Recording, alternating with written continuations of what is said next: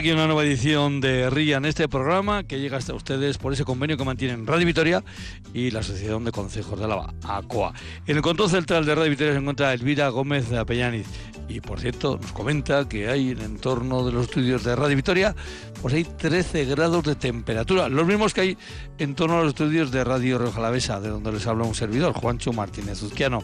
Hoy en el RIA vamos a ir primero hablar de bomberos, de bomberos mm, locales, de bomberos en Álava. Y es que ha dado, se ha dado inicio a esa semana de prevención de incendios y que tiene como varios capítulos eh, a lo largo de esta semana. Hoy precisamente eh, los consejos los, las juntas administrativas han sido protagonistas. Por eso, además de citarnos con Alberta Menabar, director gerente de Bomberos de Álava, nos hemos citado también con el presidente de ACOA, con Joseba Terreros, para hablar de este asunto. Luego nos iremos a hablar con Eneco Mazo, pero en este caso del tiempo, cuando contactamos con, contactemos con Euskalmed. Y de ahí a la Puebla de la Barca. Seguimos con esa ronda que queremos realizar por los seis proyectos que entran en el bloque de poder pasar a la fase definitiva de los dentro de los presupuestos participativos de la Diputación.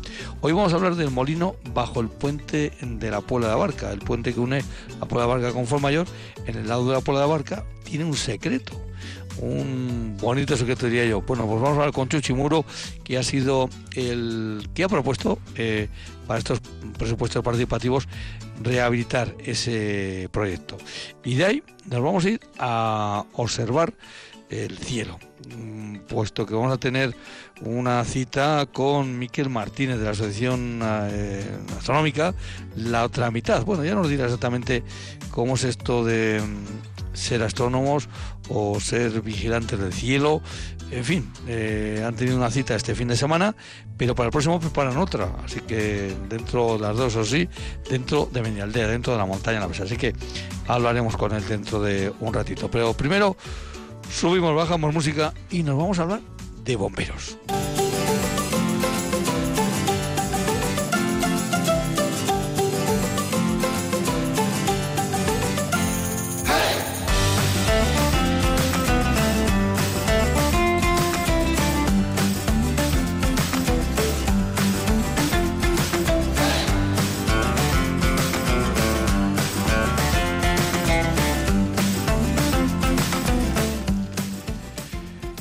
Que vamos a hablar de bomberos. No exactamente vamos a hablar del trabajo que hacen los bomberos y evidentemente de paso de ese cuerpo de bomberos de Álava. Alberto Benavar, Arrachaldeo, muy buenas tardes. Arrachaldeo, buenas tardes. Estás en una semana, mm, eh, no sé si para ti estresante o gozosa, eh, o las dos cosas, no sé cómo es. Bueno, es una semana más, una semana importante y, y gozosa, como dices tú. Hoy, digamos que, mm, aunque se ha presentado esta mañana en Diputación toda esta semana de eh, prevención de incendios, eh, así esta tarde, eh, precisamente en el Parque Central de Bomberos, de Anclares de, de la OCA, por cierto, un parque, Alberto, que tiene nombre propio, ¿verdad? Sí, así es, el Parque de Fernández Martínez de la Autoridad. Bueno, pues ahí se ha comenzado esta jornada en la que creo que primero habéis hecho la presentación del cuerpo de bomberos bomberas forales de Álava. Bueno, en principio lo que hemos hecho es, bueno, la Semana de la Prevención, por comenzar de otro modo, pues se organiza en conjunto entre lo que es con colaboración, perdón, de lo que sería la, Fundación MAFRE, la APTB, que es la Asociación Profesional de Técnicos de Bomberos, eh, ACOA y lo que sería Emergencias Osarquivecha conjuntamente con, con el propio organismo, ¿no? Por lo tanto, en primer lugar, pues agradecer a todos ellos, pues, pues bueno, pues el esfuerzo y la dedicación para que toda esta semana o todos los eventos que hemos organizado esta semana, pues puedan ser, puedan, pues puedan realizarse por de alguna forma, ¿no? Pues has hecho muy bien en recordarlos porque ya que eh, yo lo tenía que apuntado, pero no lo había dicho, pues has hecho, has hecho muy bien en, en, adelantarlo. Y decía yo eso que la cita la habéis comenzado hoy mm, porque eh, cada día digamos que es Mm, un poco diferente. Cada día tiene su, su parte particular. Hoy era eh, la jornada dedicada precisamente a entidades locales. Correcto, así es. Sí, bueno, pues hoy hemos empezado con las entidades locales. Bueno, son jornadas en las que tratamos de poner en conocimiento el propio organismo Bomberos Forales, pues como servicio público en el medio rural. La estructura de la que dispone los recursos humanos y materiales y conjuntamente y dentro de lo que sería la Semana de la Prevención y aprovechando como tal ello, pues divulgar la importancia de la prevención y la seguridad en todos los ámbitos, bien sea en los hogares, en el campo y la industria, así como el rol que jugamos cada uno de nosotros en, estos diferentes ámbitos. Pues bueno, se, se, les ha enseñado el funcionamiento de los diferentes recursos, los vehículos de extinción, las mangueras, extintores, en qué medida nosotros podemos eh, ayudarles también eh, a ellos mismos, eh, la revisión de los hidrantes que hacemos, que cómo se les va a comunicar después de cada revisión de hidrantes, pues el estado en el que se encuentra cada uno de ellos, si van a hacer alguna modificación o la accesibilidad que hay en cada uno de los consejos también, pues bueno, pues que conozcan un poco también por dónde pasamos nosotros con los camiones, por dónde no, que sería bueno que ellos por su parte también mejoraran, cambiaran bueno, pues todo este tipo de cuestiones que son importantes, ¿no? Esto era un poco la jornada destinada al día de hoy con ellos, ¿no? Luego mañana tenemos eh, en Amurrio, pues en mañana es en Amurrio, el miércoles en, la Guardia, y el jueves en Alegría y el viernes cerramos con ayuntamientos. Volvéis en este caso al Parque Central, como decíamos. Pero vamos a saludar al presidente de ACOA, Joseba Terreros. Arrachaldeón, buenas tardes. ¿Ha tomado usted buena nota? ¿Ha estado atento a las explicaciones de los bomberos? Sí, sí, hombre. He tomado nota de todos y cada uno de los detalles que, se han hablado allí.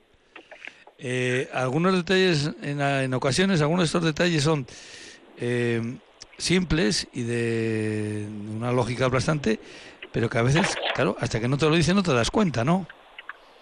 Sí, bueno, al final es un tema que realmente a las juntas administrativas nos atrae bastante porque es un tema muy muy gráfico, ¿no? Y en los últimos años, después de los incendios, pues por ejemplo de Berganzo, Mendoza, Mendiola y algún otro que hemos tenido por la provincia, yo creo que todos estamos, bueno, todos, todos los que estamos en, las distintas administraciones de, la provincia, estamos si quieres más sensibilizados con, que en nuestro pueblo pueda haber unos buenos servicios preventivos para, para evitar este tipo de, incendios. Bueno, pues eh, eh temas que pasan pues por tener, digamos, eh, hidrantes para que los bomberos en un momento de acción pues puedan eh, actuar y, bueno, pues en las pequeñas o grandes reformas que se hacen en nuestros pueblos, tener en cuenta estos detalles, ¿no, Joseba?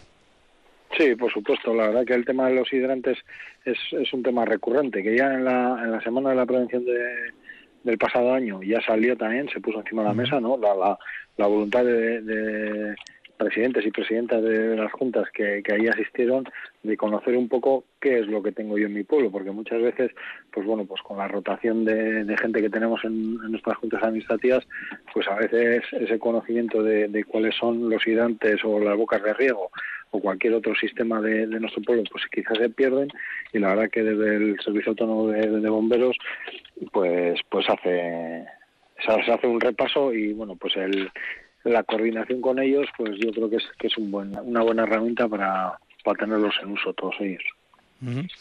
Por cierto, Alberto, eh, ¿cómo es la forma correcta de...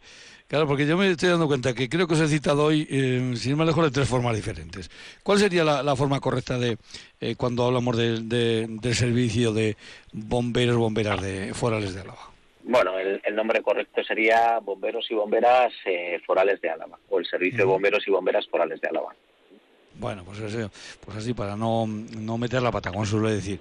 Eh, decía Joseba que lógicamente, pues desde las juntas administrativas, como también sea lógico que los ayuntamientos y otras instituciones, pues están eh, muy atentos a, este, a estos temas que eh, no sé si, si a lo largo de...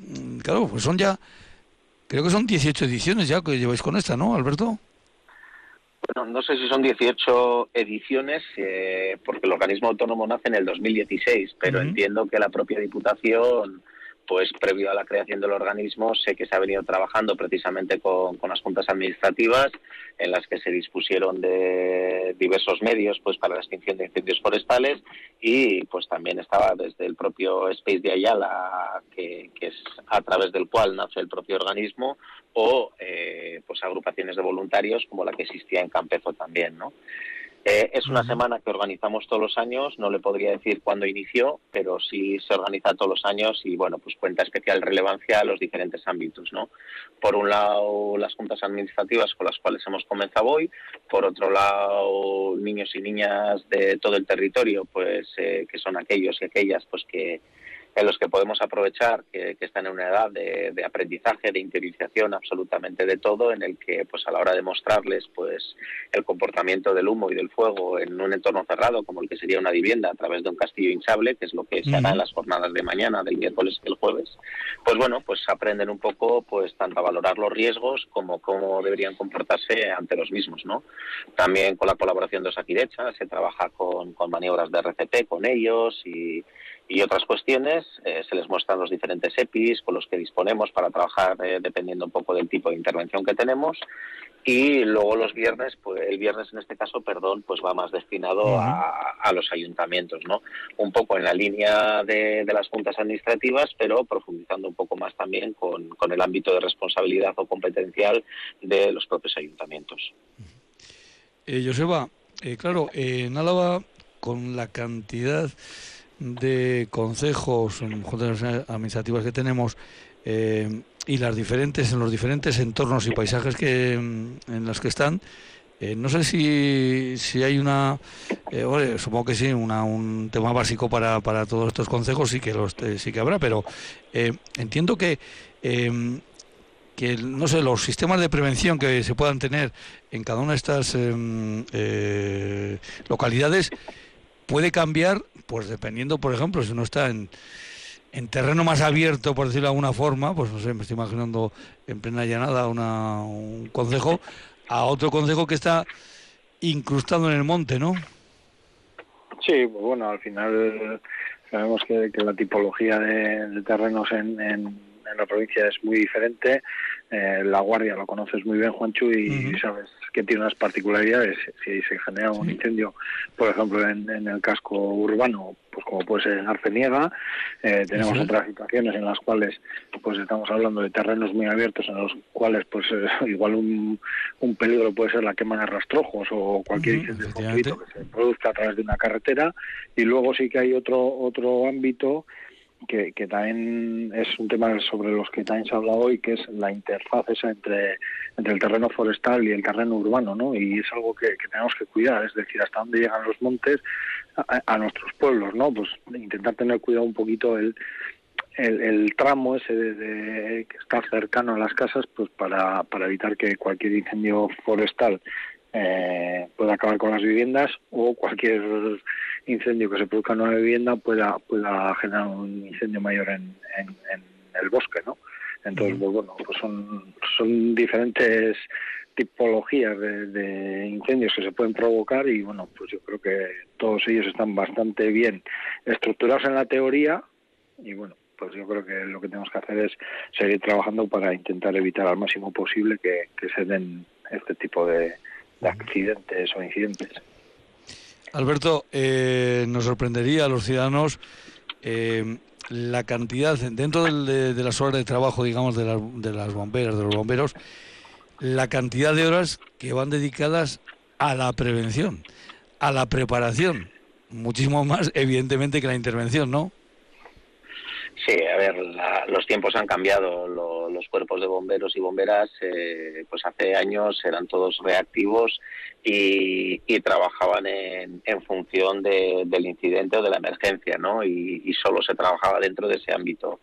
Y de, unos años a esta parte, pues eh, principalmente se trabaja en el área de la prevención, ¿no?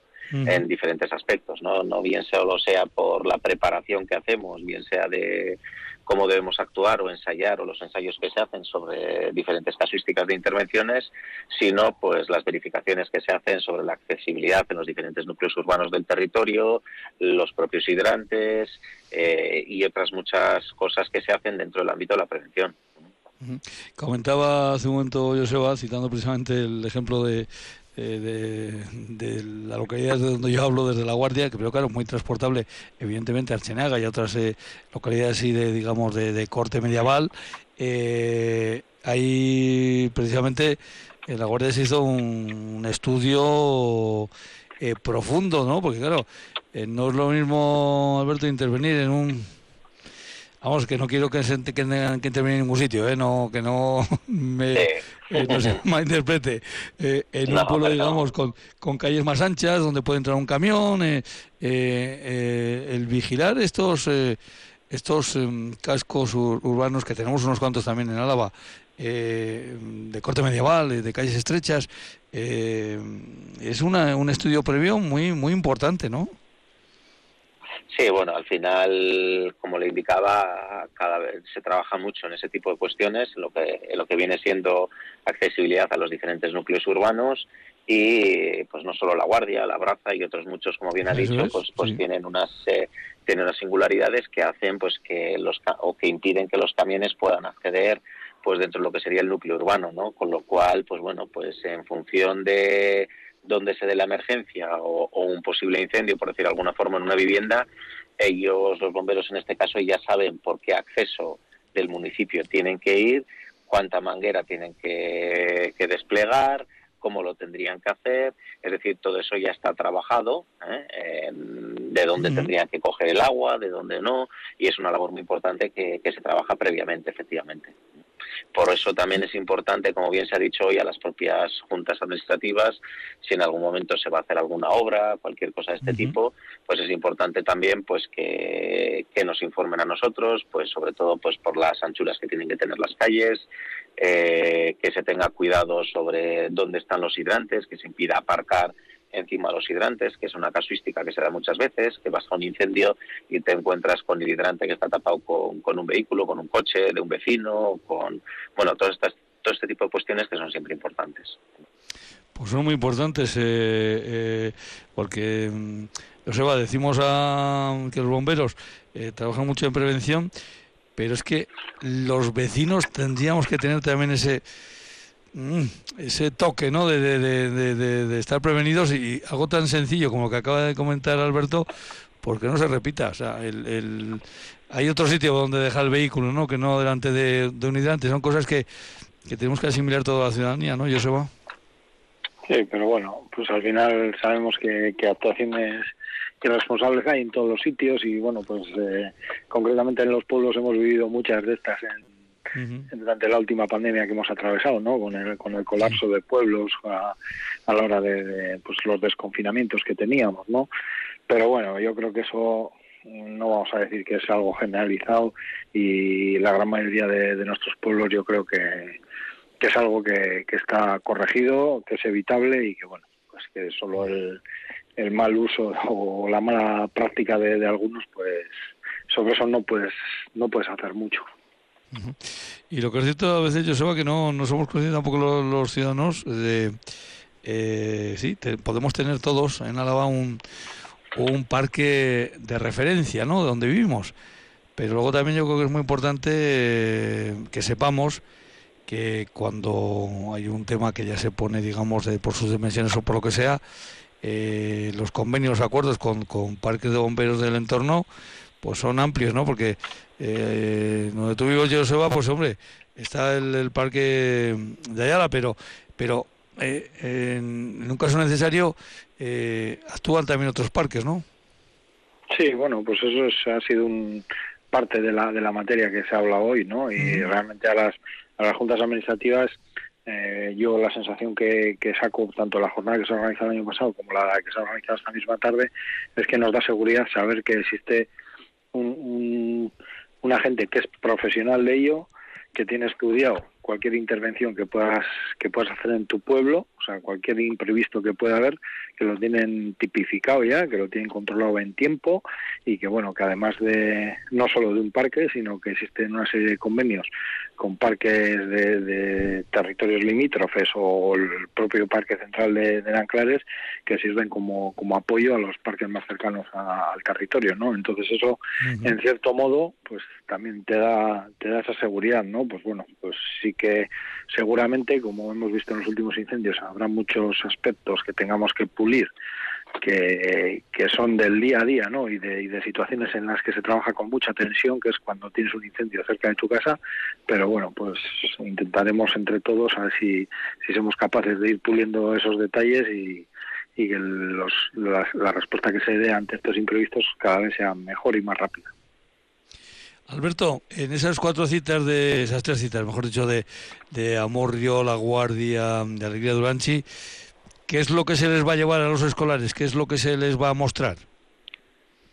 Bueno, como le decía, en principio se monta un castillo hinchable grande, reproduciendo un poco lo que sería un piso con diferentes estancias, con sus puertas, ventanas, que se lleva, se llena ese, ese castillo hinchable con, con humo inofensivo para ellos a los efectos de, que entiendan y vean pues cómo deben comportarse ante un fuego o humo dentro de sus domicilios o dentro de lo que sería la vida en cualquier incendio que se les pueda dar en ese entorno. ¿no?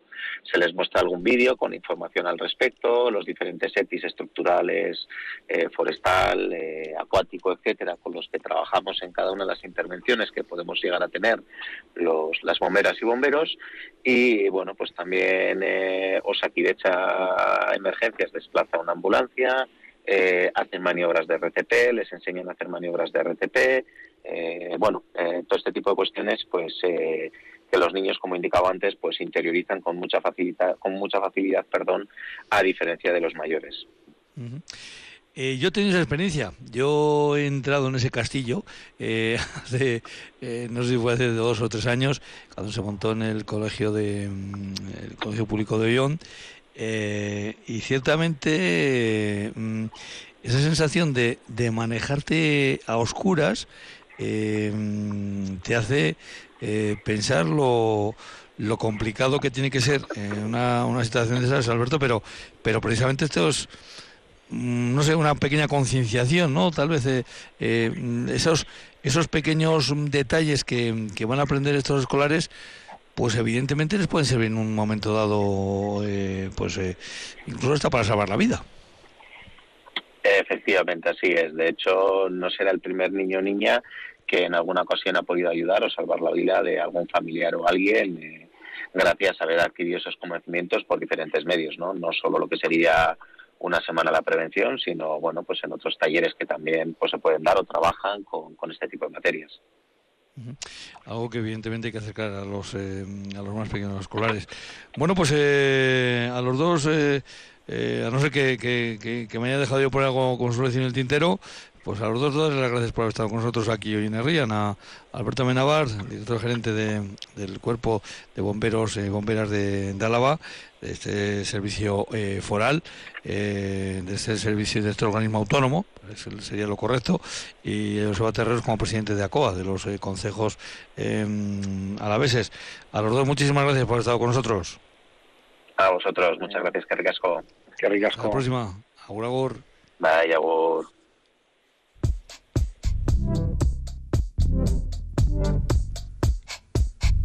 Eguraldia, orain eta hemen.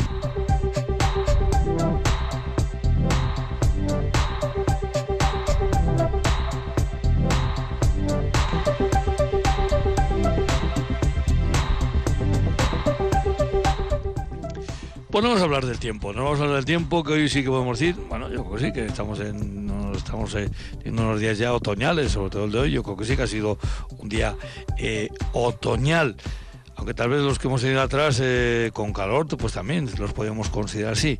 en Ecomazo, Arrachaldeón, muy buenas tardes. Arrachaldeón, ¿qué tal? Pues muy bien, hemos comenzado el programa con 13 grados en La Guardia y 13 en Vitoria.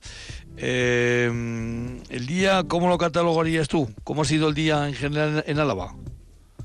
Bueno, como bien has dicho tú, hemos tenido una jornada otoñal, hemos tenido unas máximas en torno a los 15, 16 grados, un poquito más altas en, el Valle de Ayala, pero en general eh, pues en unos valores un poco más eh, habituales en estas épocas del año con un eh, tiempo cambiante también. Hemos comenzado el día con restos de nubosidad y algunas precipitaciones muy a primeras horas del día.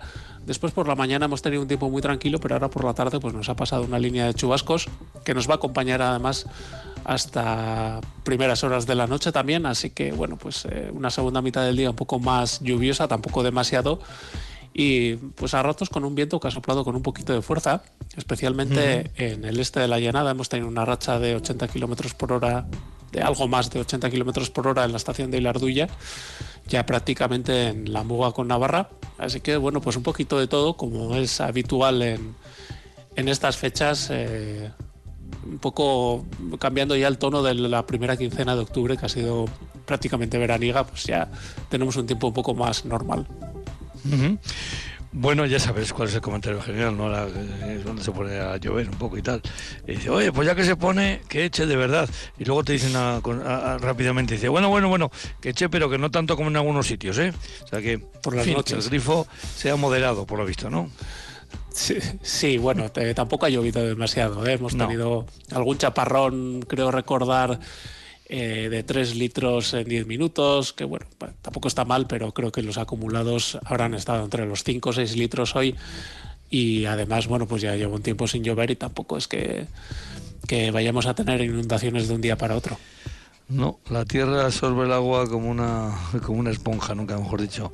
Pero claro, ya sabes, en televisión pues se ve algunas veces algunos, eh, en fin, eh, algunos pasajes tremendos, ¿no? ¿Cuál es la situación para los próximos días? Bueno, pues vamos a seguir con el tiempo otoñal y bastante variable. Mañana vamos a tener de nuevo una mañana incluso soleada que dará paso a una tarde eh, con, el cielo más nublado y con posibilidad de algunas precipitaciones, aunque en general débiles. Mañana además va a tomar un poco más de protagonismo el viento del suroeste que va a soplar con, con bastante fuerza y que aunque las temperaturas máximas se vayan a mantener eh, por por parecidos derroteros, eh, ese viento del suroeste con su velocidad pues puede acentuar la sensación de frío en algún momento y parecer que hace, que hace más frío que el que hemos tenido hoy, eh, especialmente por la tarde, que es que cuando se va a nublar y por la mañana al sol pues tampoco se estará demasiado mal, pero luego en cuanto entren las nubes pues hará un poquito más de fresco.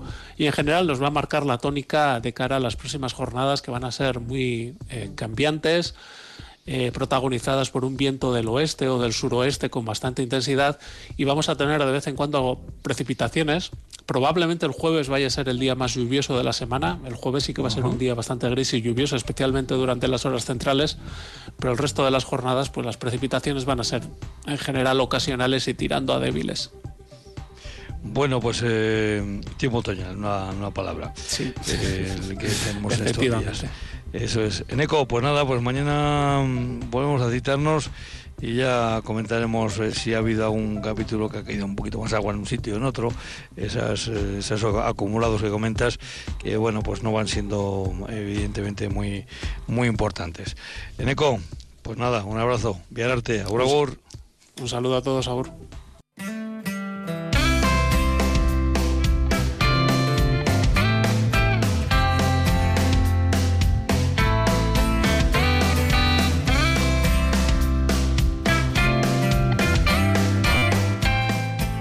Pues nos vamos, o en mi caso yo diría, me quedo por el río Jalavesa, por aquello de que yo estoy hablando desde aquí, desde La Guardia. Eh, muy, muy cerquita, únicamente hablando, hasta la puerta de la barca. Ahí está Chuchi Muro. Chuchi, Arracha Aldeón, buenas tardes. Arracha Aldeón, Juanchu. Bueno, aunque no era el tema, bueno, primero vamos a ir por partes. Primero vamos a ir por partes, eh, porque aquí a todo el mundo que pasa por aquí le preguntamos por el segundo apellido. Mm, me, yo creo que, el, que que igual, igual hasta acierto, ¿no? ¿No se ha pedido a usted de segundo Nájera? Pues por ahí, acerta usted, acerta usted. Dos apellidos mm, muy de la Puebla, ¿no? Sí, la verdad es que sí, el muro eh, es de los, era de los grandes, aunque ahora parece que, que, los hijos, entre que no se casan y demás, vamos perdiendo un poco ese ese estatus de estar arriba, pero, pero bueno, sí, y el Nájera también. La verdad es que, bueno, los pueblos ya sabes lo que pasa, las familias, según cómo van evolucionando, pues se va quedando el apellido. Sí. Claro, porque la siguiente pregunta que le hacemos aquí a todo el mundo es saber si Chuchi está relacionado con algún consejo a la vez, claro. Si eh, ya lo hemos dejado claro que su ascendencia es de la Puebla de Barca, pues no es consejo, pero bueno, es un, es un pueblo a la vez, la Puebla de la Barca.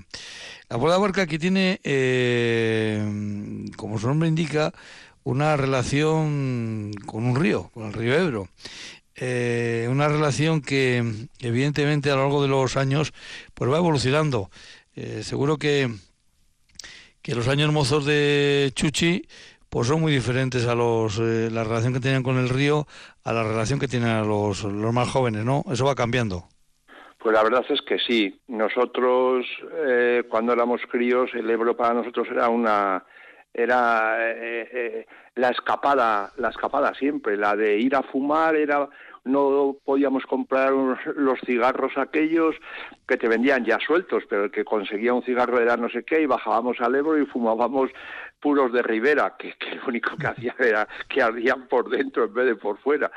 Y, y bueno, y luego pues eh, el Ebro era donde hemos aprendido a nadar, donde nos lo hemos pasado bien, hemos cogido cangrejos, truchas, eh, no nos ha enseñado nunca nadie a nadar y hemos tenido la suerte de que en la Puebla pues no se había ahogado nadie hasta que pasó la desgracia esta de del hijo de, de Chomi, ¿no? Pues, eh, sí, pero la verdad es que nunca pues, todo el mundo metidos ahí, eh, nos hemos tirado gente del puente abajo y con un contacto siempre, bueno, que, que, que, era lo, era vamos a decir, eh, eh, eh donde nos escapábamos a, a jugar y, y, el verano era, era, era la época en el, en, en el que estabas todo el día en el río, no siendo días eh, porque había unos cuantos días que eran señalados donde no nos dejaban ir nunca a nadar, estaba súper prohibido.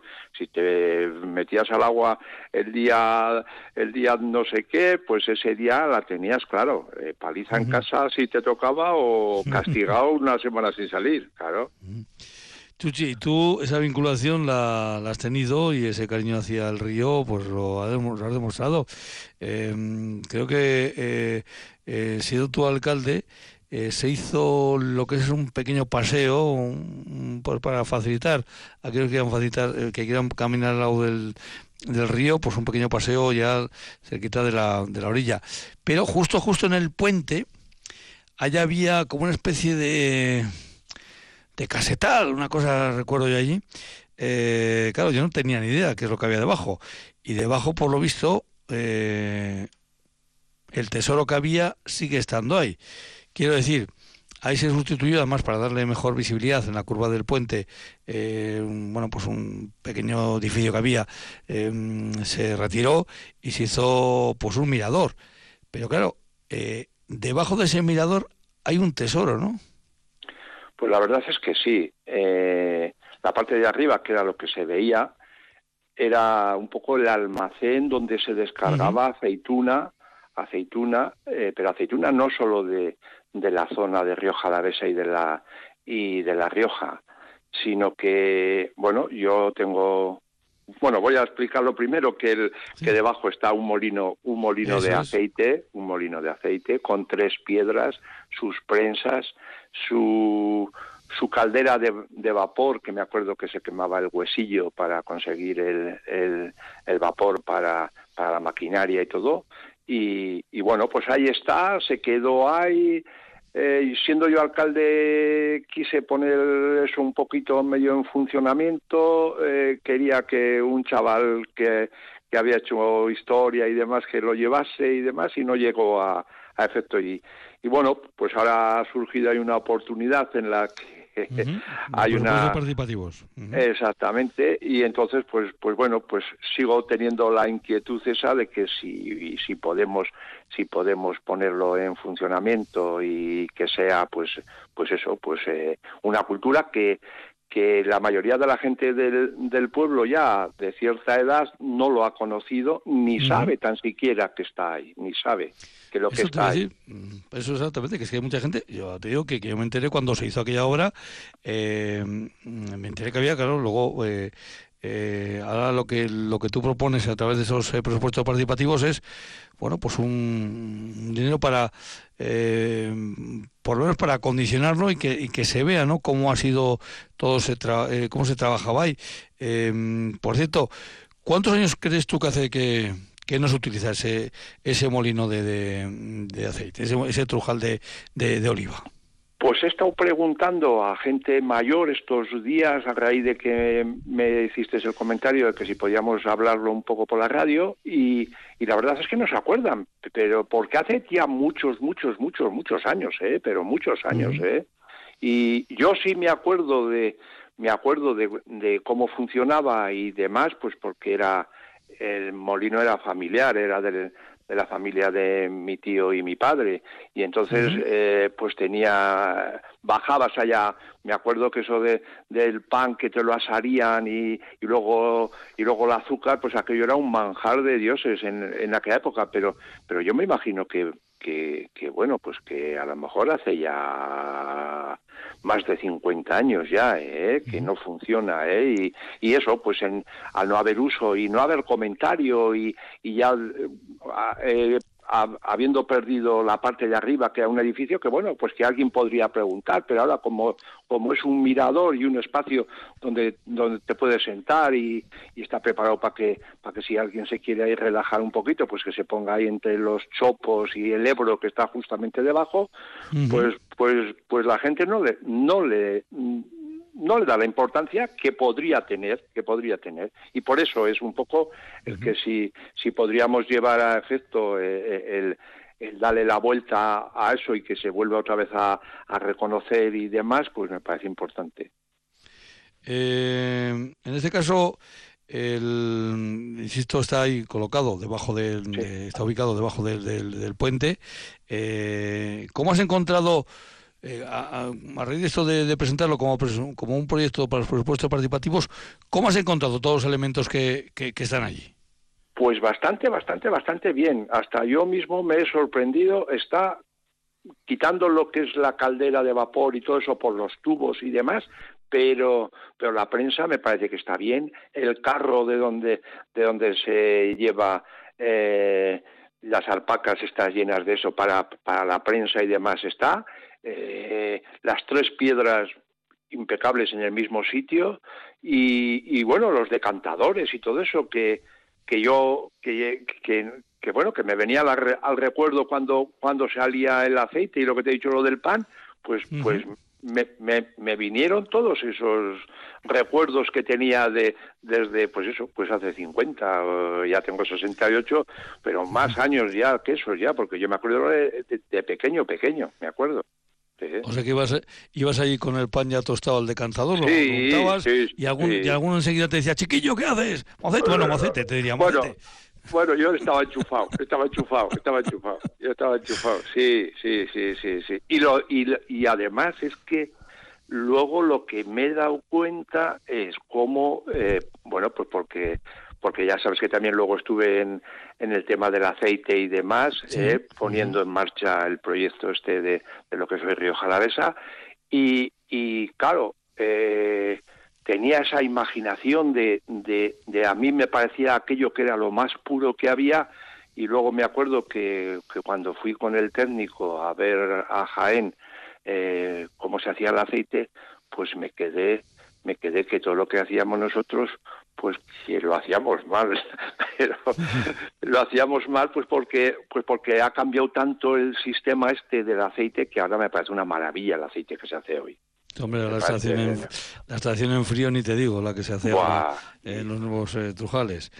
Bueno, pues eh, para sacar adelante este proyecto, eh, ¿qué presupuesto tiene más o menos? Pues no he sacado un presupuesto yo ciento y algo, así un poco lo que me han dicho, pero bueno, no sé, no sé hasta dónde podríamos llegar, porque porque más que nada Eimendi eh, es un poco un historiador, eh, voy contactando con gente por ahí, pero pero también estoy hasta ahora un poco medio solo, ¿me entiendes? Lo que pasa es que, Sí. que quiero hacer como una pequeña asociación de, de, de, de, de todos los amantes del aceite y de, y de todas estas cosas, ¿no? Es un es un proyecto más de ilusión y todo que de eh, que, que, que, que, que no sé, que me lo he tomado como, pero sin, sin una pretensión más que bueno, eh, todo lo que consiga, todo lo que consiga sería en beneficio de, del pueblo, ¿no? Y que sería, pues eso, pues, eh, pues, eh, pues el ponerlo, el poderlo poner en marcha, pero no sé hasta dónde, no sé. La verdad es que lo veo bastante bien. Yo pienso que, que está más, que está mejor de lo que supuestamente eh, pensaba yo y puede pensar cualquiera de ver, de ver ahí que como que es una cosa que no, que no existe. Claro, pero no Ese sé, no eh, sí. Ese trujal eh, solo se ha utilizado para aceite, ¿no? No, no Para habido- aceite. para aceite, para aceite, sí, sí, porque en esa época mis padres, mi madre me contaba que iban hasta Toledo a comprar eh, aceituna, eh, porque porque era más más que era más como un, un tema ya industrial en el sentido de que traían aceite aceituna de pues ya te, te comento desde desde Toledo. desde Toledo y entonces ya se usaba eh, mi tío mi tío tenía hacía mucho mucho mucho mucho, aceite ¿eh? pues mucho aceite había tenía una bodega una bodega al lado en casa eh, eh, que está llena de depósitos, que es una tienda hoy, y, ahí están los depósitos y demás, ¿eh? de donde, donde se metía el aceite. O sea que eres de, familia aceitera. Aceitera, sí, sí, sí, sí, sí, sí. Pues bueno, en la Puebla había mucho, mucho olivo también, ¿eh? Era porque, eh, bueno, yo creo que en Río Jalavesa y lo que es eh, hasta la, de la Puebla para arriba, yo creo que a lo mejor a lo mejor meto la pata, ¿eh? No, no he visto nunca tanto, pero hasta la Puebla sí se ha llegado bastante bien, porque, porque los del Anciego y todos estos, pues como entraban por ahí, eh, por el mismo camino y, pues siempre ha habido mucho. La escobosa, la escobosa, era todo olivo, era todo olivo, y eso lo arrancaron, lo arrancaron mi padre y mi hermano. Mi hermano, mi hermano aquello lo, lo arrancó y, bueno, yo me acuerdo de llevarme en el tractor, que ya teníamos en aquella época tractor, y llevarme allá que había un estanque que bajaba el agua eh, desde el campillar por, por una regadera, todo por, por lo que es, y, llegaba hasta la casa. Y la casa, otro, otra de las obras que se ha perdido y que se ha quedado ahí, pues cuando era, pues cuando era, tú lo sabes también, pues la casa que era, aquella, con su bodega de piedra y sus lagos de piedra. Bueno, pues que sepas que yo soy nieto por parte materna de Emilio el aceitero, o sea que por algo sería. El aceitero, ah, entonces muy bien. Por, algo, por, algo, por algo sería. Así que en Páganos por visto también había eh, aceite. Bueno, pues ahora, hay que, dicho, sí, ahora, hay que votar. hay, que, votar, para este proyecto. Hasta el 17 de noviembre se puede votar de forma por escrito, de forma telemática Creo que además, eh, bueno, creo no, es así, los que mm, eh, los ciudadanos que vivimos en cada comarca, pues eh, podemos vivir, en votar a los proyectos de nuestra cuadrilla. Así que los que vivimos en Río Jalavesa, pues como solo hay un proyecto de Río Jalavesa, que es este de Molino, pues lo tenemos fácil. Pero creo que hay que conseguir un mínimo de, votaciones para sacarlo adelante. Así que hay que, Chuchi, hay que animar a todos, ¿no? Pues yo creo que sí. Yo me haría me haría ilusión, pero ilusión además por por, por propio Río Jalavesa, ¿no? Eh, yo creo que es una cultura que, que le hemos dejado muchos años, que, que no le hemos dado la importancia que, que, ha tenido, que ha tenido, y entonces yo creo que es el momento ahora de volver a relanzar un poco eh, este proyecto de lo que es un molino, un molino y con y, y hacerlo contener con las puertas abiertas para que todo el mundo eh, lo pueda visitar y podamos hacer algún día una eh, una buena prensada de, de lo que es de lo que es la aceituna de aquí y, y bueno, y probarlo y hacer unos almuerzos. y pasarlo bien, y pasarlo bien y disfrutar de él, y disfrutar de él. Estaba pensando ahora que es impagable eh, ese tesoro vivo que, que, han mantenido, que ha mantenido el Ayuntamiento de Lanciego, eh, que nos hace ver ese en funcionamiento todos los años ese, molino, esa prensa de, de, de aceite y es impagable que haya llegado hasta nuestros días pues para que ver qué es lo que hacían pues hasta hace cuatro días nuestros nuestros abuelos.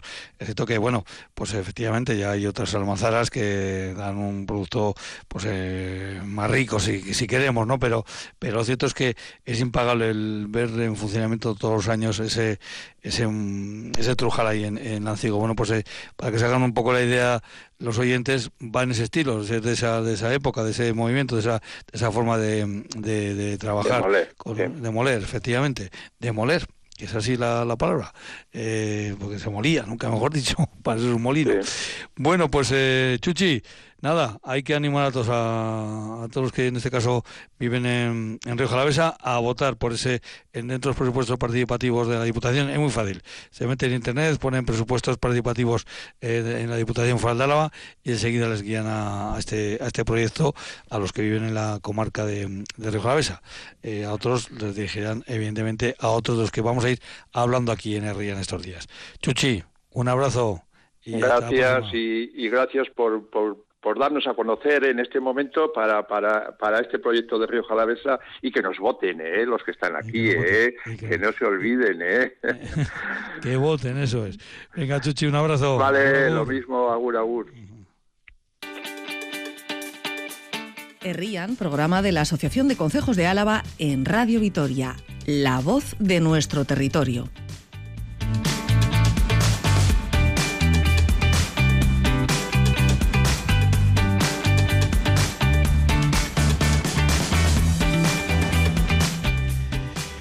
Pues nada, ahora nos vamos a ir a mirar al, cielo, a observar eh, todo ese, eh, esas constelaciones, esas estrellas, todas esas cosas que tenemos por encima de nuestras cabezas. Pero yo primero voy a ir saludando a nuestro invitado y luego le digo que se presente él para no meter la pata yo eh, realmente a lo que se dedica a su asociación.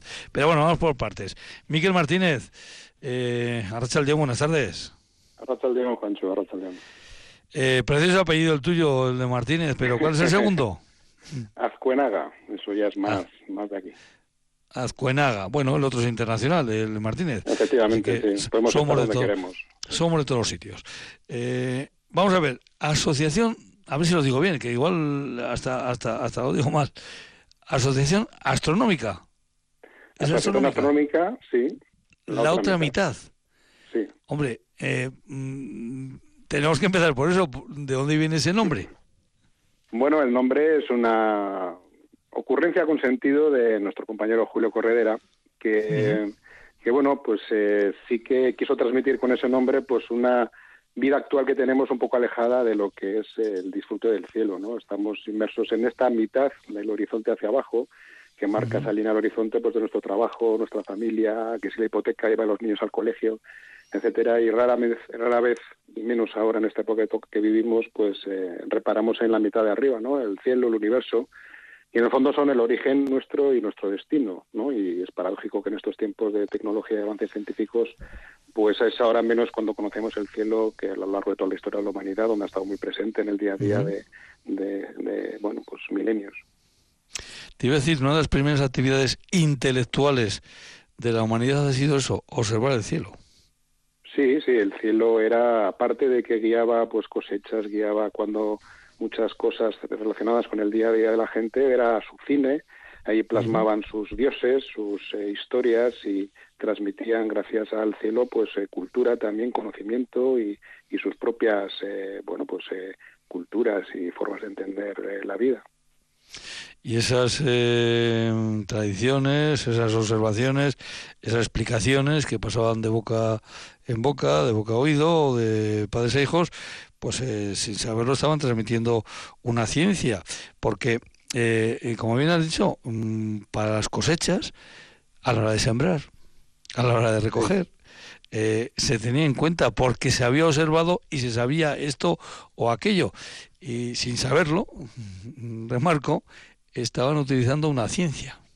Sí, no sabían el por qué exactamente desde el punto de vista físico de las cosas, pero sabían que eso tenía un impacto en su vida y por lo tanto, pues aquellas cosas que aún sin saber cuál era el fundamento de las mismas, inventaban sus, historias para explicarlo, pero bueno, sin saber exactamente qué es lo que estaba ocurriendo, pero aún así tenían esa capacidad de observar, de anotar, de, de entender que había unas consecuencias de bueno pues del movimiento de los cielos y de la luna con sus fases etcétera en, en el día a día suyo de sus cosechas del crecimiento de las plantas por ejemplo etcétera. Y hacía pues bueno pues que había que tener un cierto conocimiento. Las la gente que conocía el cielo los astrónomos o estaban muy ligados con, con los sacerdotes y con otro tipo de, de bueno pues de conocimiento adicional que, eran súper importantes en muchas sí luego luego eso se transformaba también en otros eh, eh, temas a veces menos científicos y más utilizables para eh, mm, para manejar a las gentes para aquí y para allá. Pero bueno, eh, esa es otra esa es otra historia, porque una de las cosas que, yo me planteo es eh, a los que tenéis afición, bien porque sean de tema profesional o simplemente afición. Yo no sé si el tema, si, si, si tu formación, si tu profesión está relacionada con esto o simplemente es que eres un aficionado a mirar al cielo. Bueno, yo son, fundamentalmente somos unos amantes de mirar al cielo, unos enamorados de mirar al cielo, que puede ser aficionado. El concepto aficionado eh, a veces se, adquiere un tono un poco peyorativo, ¿no? Quiere decir que como que no pones todo tu interés en lo que estás haciendo y si a alguien le pagan parece que es más interesado en aquello que realiza y somos unos amantes del cielo. En mi caso concretamente, pues sí que tengo una formación científica, pero en la asociación somos muy variopintos y hay gente de muchas eh, ramas del conocimiento y de la actividad y no todo el mundo tiene una formación científica, pero todos nos apasiona pues, a observar los cielos y la astronomía en general. En el cielo mm, hay muchas matemáticas, eso también. Eh, pero, Miquel, decía esto, mm, esto, bueno, pues eh, mm, vuestra dedicación de observar el cielo cada vez es más complicado. Porque, claro, mm, los humanos vamos utilizando cada vez, vamos, vamos mm, ocupando cada vez más espacio y, claro, cuando es de noche queremos ver y, entonces ponemos eh, luminarias. Ahora se está corrigiendo últimamente, ya parece que por lo menos empiezan las, las, las novedades empiezan a mirar al, al, al, suelo y no al cielo, las, eh, eh, las farolas. Pero mm, no sé si, mira, hacemos aquí un paréntesis, si te parece. No sé si se está eh, utilizando la mejor luz, la luz más adecuada. Pues es de agradecer que las farolas iluminen donde tienen que iluminar, que es hacia el suelo, y actualmente pues la tecnología LED que se está implantando en las en el, alumbrado público, pues eh, facilita que, que, al menos, como poco, la, la, orientación de esas, de esas luces sea más adecuada que estas típicas, típicas farolas tipo bola que tan habituales y todavía existen, por ejemplo, aquí en Gasteiz, que, que, vamos, que cuya luz eh, se esparce por todo el cielo, las fachadas alrededor y no iluminan donde tienen. Pero a pesar de eso, se están poniendo luces demasiado blancas. Eh, las LED que se ponen actualmente son muy, muy, muy blancas y no son las LEDs más adecuadas, no solo ya para la observación astronómica o para no perder la observación del cielo y la calidad de la observación del cielo, sino porque ya hay bastantes evidencias del impacto que tienen en la en la fauna y en, los, los, ritmos circadianos de los animales, de las personas, ¿no? Es mucho mejor poner luces ¿Y de las plantas? más oscuras. Las plantas no sé si hay tanta evidencia como animales, porque, bueno, ya hay muchos estudios que indican que hay un exterminio, prácticamente un exterminio bastante importante en muchas zonas de la fauna nocturna. La, la fauna nocturna necesita de la noche para desarrollarse, para, para sus ciclos vitales y actualmente con la contaminación lumínica tan ubicua que tenemos, pues eh, hay una presión muy grande sobre esas especies animales nocturnas que no pueden desarrollarse adecuadamente al, haber mucha luz. Bueno, pues insistía yo em, que es, no es fácil encontrar sitios adecuados, aunque parece que hay en Mendeldea habéis encontrado por lo menos dos. Uno que ya habéis tenido la experiencia eh, este fin de semana, muy cerquita de Santa Cruz de Campezo, concretamente creo que era el eh, Fresnedo, en la zona recreativa de Fresnedo, y para el día 28, para el sábado próximo, eh, queréis dirigiros a Corres. Mm, primero, ¿cómo ha ido la experiencia de, de Fresnedo? Bueno, pues muy positiva, primero porque estuvo despejado, cosa que para empezar es algo necesario para esto y a veces escaso. Aquí donde vivimos hemos pasado varios meses de cielos muy despejados y ahora ha cambiado el, un poquito el ciclo y, teníamos nuestras dudas eh, en la, principio de la semana que, hubiéramos, que íbamos a poder desarrollar la actividad de observación porque, bueno, pues eh, amenazaba nubes, ¿no? Pero al final salió el cielo despejado y pudimos eh, observar la luna y los planetas con las personas que nos acompañaron este sábado pasado. Estuvo interesante. Y como digo, para el próximo sábado tenéis una cita en Corres, creo que concretamente en la zona que se llama el Alto de la Mina. Sí, así es. El Alto de la Mina, bueno, eh, cuando vas desde Maestu hacia, hacia Corres, antes de bajar, digamos, a, a correr las, curvas, hay, un, hay una zona bastante llana ahí donde hay un una zona que se puede aparcar y se puede, bueno, se puede poner ahí unos telescopios y admite pues un número de personas suficiente para que la actividad se desarrolle, pues la experiencia de la observación sea, sea, sea adecuada. Eh, es importante, bueno, importante no, es eh, absolutamente necesario eh, inscribirse previamente, porque incluso creo que vais a facilitar un, hasta un autobús, ¿no? Para, para, sí, para facilitar, para, para facilitar el movimiento de las personas, para que no haya un exceso de coches y de luces, para que el tema del aparcamiento no sea un problema, pues eh, la Diputación a través del parque de, de Izqui pues eh, facilita pues unos autobuses que desde Maestu van a van a van a llevar a, los, a las personas interesadas en la observación desde el polígono industrial de Maestu concretamente hasta hacia la zona de observación que como ha dicho bien es el Alto de la Mina y en poquito antes de llegar a Corres. Hay que inscribirse en la en la página web de la, del parqueche de isquiparquea.eus ahí es posible eh, realizar la inscripción y es necesaria pues para poder dimensionar también bien la actividad, el tema del autobús y, todo esto. ¿Qué es lo que se va a hacer? Porque creo, eh, estoy leyendo aquí que, que incluso se puede ver un eclipse parcial de, de la luna. Sí, el, este sábado hay un eclipse parcial de luna. Es un eclipse pequeñito, es decir, el, el, porcentaje de la Luna que va a ser eclipsada por la Tierra va a ser solamente el 11-12%. No vamos a notar un eclipse así potente como en otras ocasiones hemos podido observar de la Luna, pero sí que vamos a notar una disminución de su luminosidad, como va a adquirir un color más rojizo debido a la, a la luz que le llega de la refracción de la atmósfera de la Tierra y bueno, pues eh, es un añadido a la observación interesante, pues eh, observar un eclipse de luna, que no, no tiene que nada que ver con un eclipse de sol, evidentemente, pero bueno, pues coincide en este sábado y vamos a aprovechar pues para poder eh, explicar un poco cómo es el fenómeno de los eclipses, cómo, cómo se producen, observarlos y echar un vistazo por los telescopios a la luna. No está en el mejor momento para la observación porque está la luna prácticamente llena, porque es mucho mejor cuando está en cuarto creciente y menguante, pero aún así, pues seguramente será una, una, observación bastante chula, si nos lo permite el tiempo. Se puede, vais a poder, eh, como dices, ver los accidentes geográficos internos de la Luna, los cráteres, las montañas. Eh, no se va a ver, se van a ver, pero se van a ver bastante los mares, sobre todo los mares son esas, eh, bueno, como manchas oscuras que podemos ver en la superficie de la Luna y en los bordes, como todavía no estará llena del todo, en los bordes entre el terminador, la zona de separa la luz y la sombra, cuando, va creciendo en la fase lunar, en esas zonas se podrán ver pues, pues, pues cráteres y accidentes geográficos eh, de la Luna. Esperemos que sea así, sí. Bueno, Miquel, pues eh, no va a ser la última vez que charlemos, eh, estoy seguro. Eh, me ha parecido muy interesante vuestra, yo decía afición, no, vuestra dedicación. Eh, Miquel, Miquel Martínez de la Asociación Astronómica La Otra Mitad. Pues Miquel, un abrazo y muchísimas gracias por estar con nosotros. Muchas gracias a vosotros por atendernos. Gracias. Hasta